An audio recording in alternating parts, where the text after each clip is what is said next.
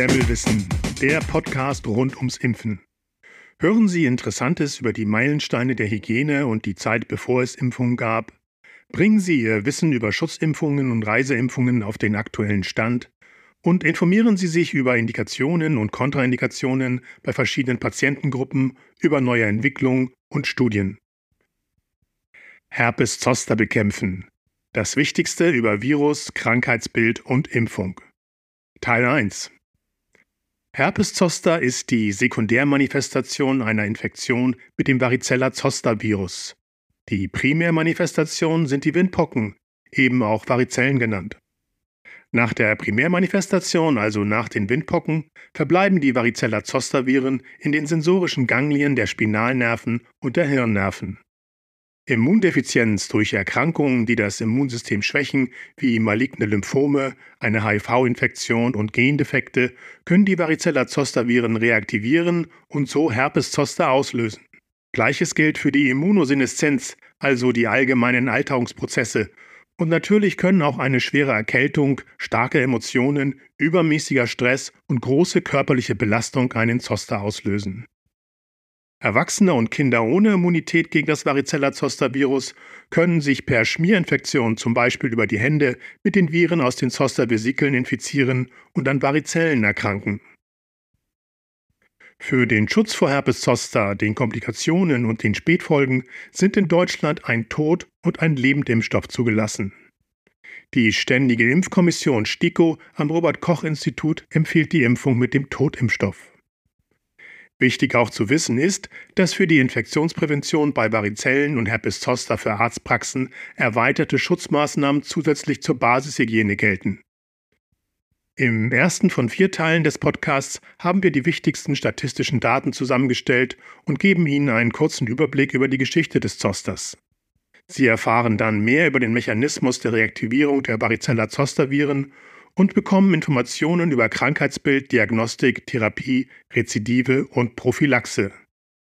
Das Wissen aus allen vier Teilen des Podcasts unterstützt Sie bei der Aufklärung, Beratung und Impfung von Herpes-Zoster-Risikopatienten. Die wichtigsten statistischen Daten. In Deutschland erkrankt etwa jeder Dritte an Herpes Zoster.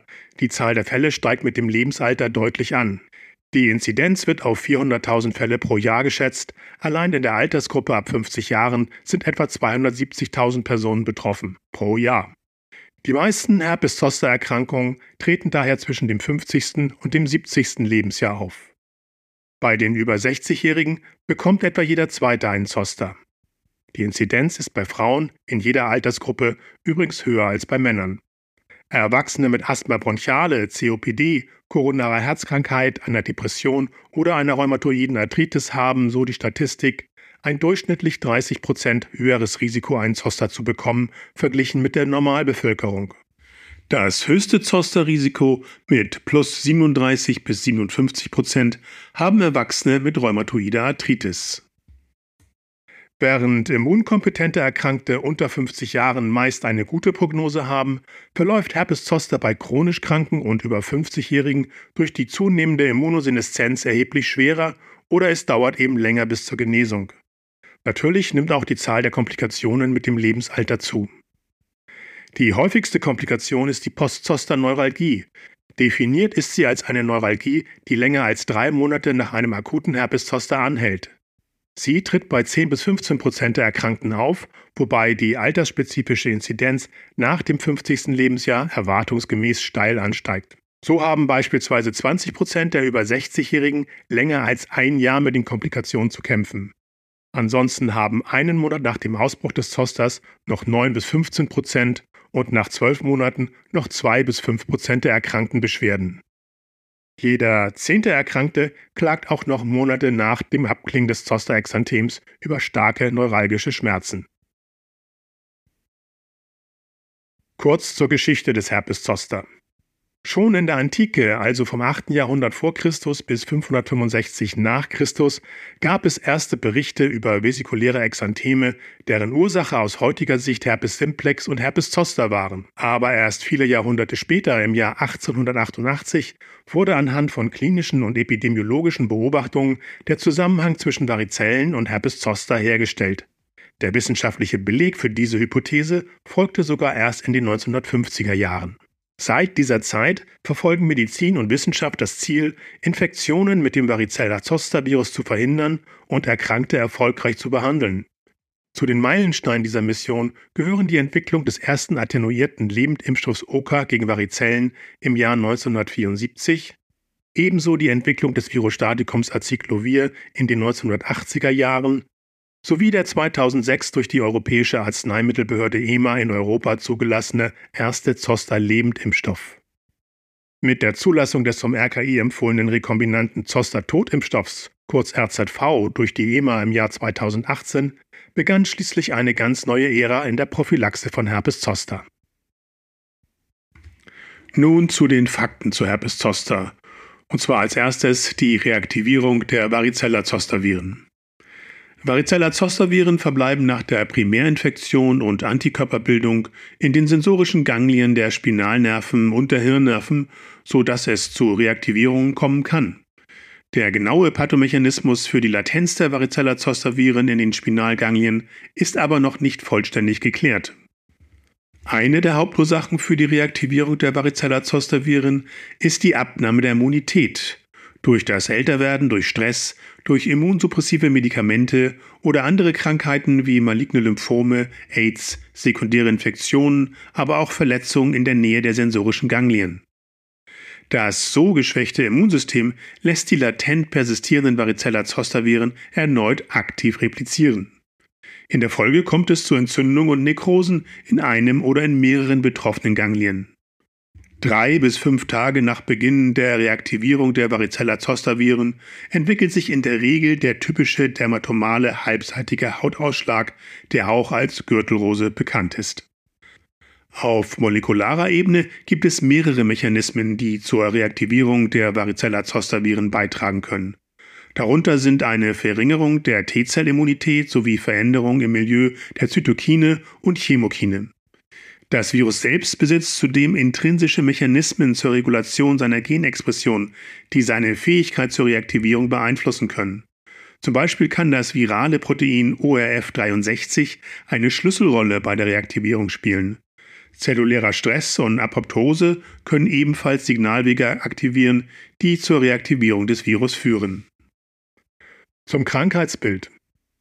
Das Krankheitsbild des Herpes zoster zeigt anfangs meist nur Allgemeinsymptome wie Müdigkeit, Fiebrigkeit, Kopf- und Gliederschmerzen.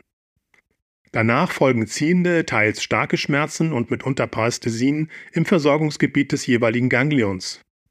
Betroffen ist oft nur ein Dermatom, meist ein Dermatom der Thorakalsegmente. Es können aber auch überlappende Segmente befallen sein. Ein multisegmentaler Zoster auf beiden Körperseiten ist aber selten. Außer im Versorgungsgebiet des jeweiligen Ganglions kann Herpes zoster auch in den Versorgungsgebieten des Nervus trigeminus, in den unteren Zervikalsegmenten und in weiteren Regionen auftreten.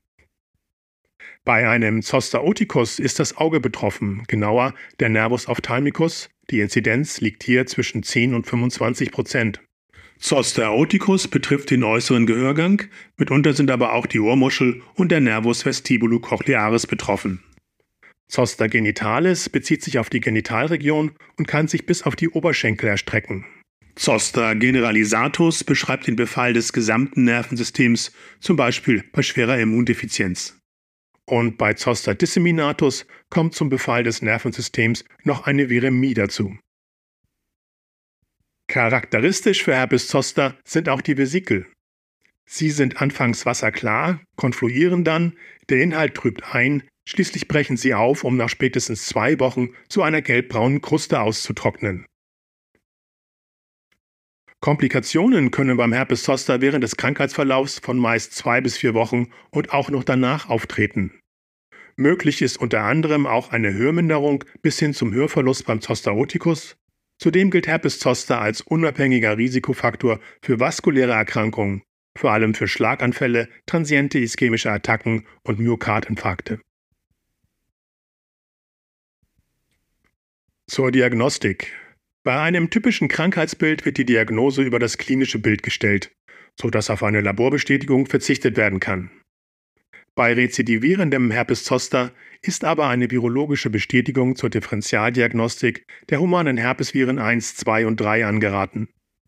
Die Bestätigung der Diagnose erfolgt mittels PCR aus Abstrichmaterial, Serum, Plasma oder Liquor. Wobei die Kontraindikationen für eine Lumbalpunktion wie Hirndruck, Blutungsneigung, Kreislaufinstabilität und Therapieverzögerung eben durch diese Lobalpunktion beachtet werden sollten. Detaillierte Informationen zur Diagnostik bei Herpes zoster finden Sie in den Leitlinien für die Diagnostik und Therapie des Zosters und der Post-Zoster-Neuralgie. Zur Therapie. Bei einem Zoster sollte so früh wie möglich mit der Schmerztherapie begonnen werden, um die Chronifizierung von Schmerzen zu verhindern. Dabei orientiert man sich am Stufenschema der Weltgesundheitsorganisation. Grundsätzlich werden demnach nichtsteroidale Antiphlogistika und teilweise Opioide eingesetzt, die bei Bedarf von Antidepressiva und Antikonvulsiva ergänzt werden können. Die Zostervesikel können nur austrocknend und antiseptisch versorgt werden, da es keine zugelassene antivirale Lokaltherapie gibt.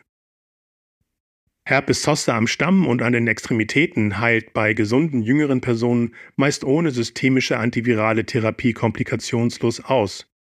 Eine systemische antivirale Therapie kann die Heilung aber beschleunigen und kommt daher in Frage, wenn ein komplizierter Verlauf zu erwarten ist, also vor allem bei Personen ab dem 50. Lebensjahr, bei Personen in jedem Alter mit Herpes zoster im Bereich von Kopf und Hals, bei Personen mit schwerem Zoster am Stamm und an den Extremitäten, bei Personen mit Florida, atopischer Dermatitis und Ekzemen, bei Kindern und Jugendlichen, die eine Dauertherapie mit Salicylaten oder Corticosteroiden erhalten und bei Immunsuppression zum Beispiel wegen einer Chemotherapie, einer Corticosteroidtherapie, einer HIV-Infektion oder einer medikamentösen Immunsuppression nach Organtransplantation.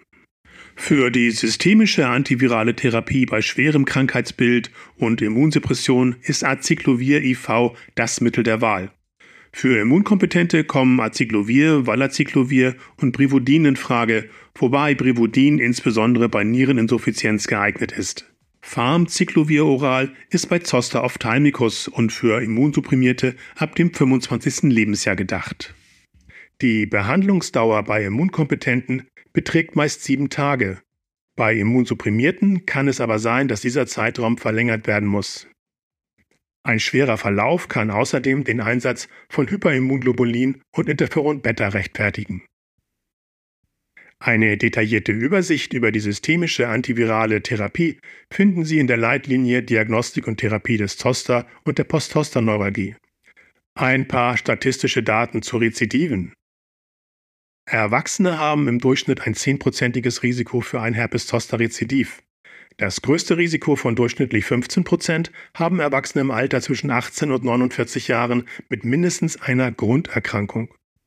Nach dem ersten Rezidiv steigt in dieser Altersgruppe das Risiko für ein zweites Rezidiv auf rund 40 Prozent an. Unabhängig von der Altersgruppe liegt das Risiko für ein Rezidiv zwei- bis dreifach höher. Die mittlere Zeit bis zum ersten Rezidiv beträgt 4,7 Jahre. Zur Prophylaxe.